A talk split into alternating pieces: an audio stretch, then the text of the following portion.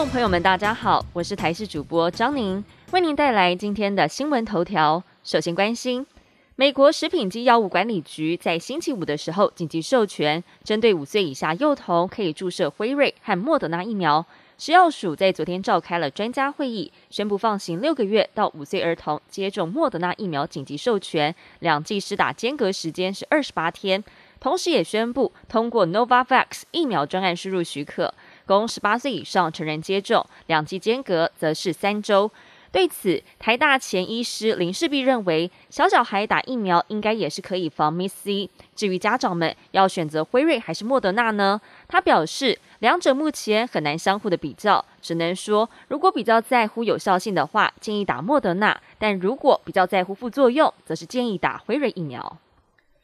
最近有部分游客在国家风景区的公共停车场违规搭设帐篷，还有煮东西，不仅影响到其他游客停车的权益，更严重危及油气安全以及品质。交通部观光局紧急盘点十三个风景区管理处四百七十一处的设施，包括停车场、平台、凉亭等，设立告示牌公告。要是民众违规，经劝导无效，将可以依照《发展观光条例》开罚，最高五万元的罚款；而要是有破坏生态、污染环境等行为，最高可以开罚一百万元。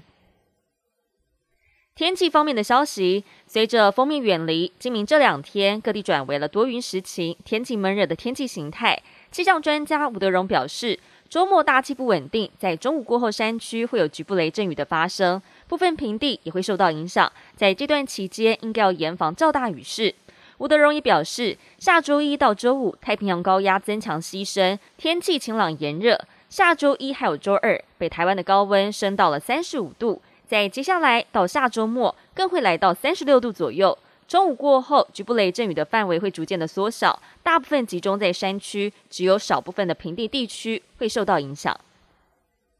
体育方面的消息，世界羽球总会超级一千印尼羽球公开赛今天进行各组八强赛。台湾仅存出赛的选手戴资颖面对丹麦的科斯菲尔德，毫无悬念以二十一比十三、二十一比十三的成绩击败对手，只用了三十七分钟就拿下比赛胜利，顺利闯进四强。而接下来对手是戴资颖的宿敌中国好手陈雨菲，两个人将争夺冠军门票。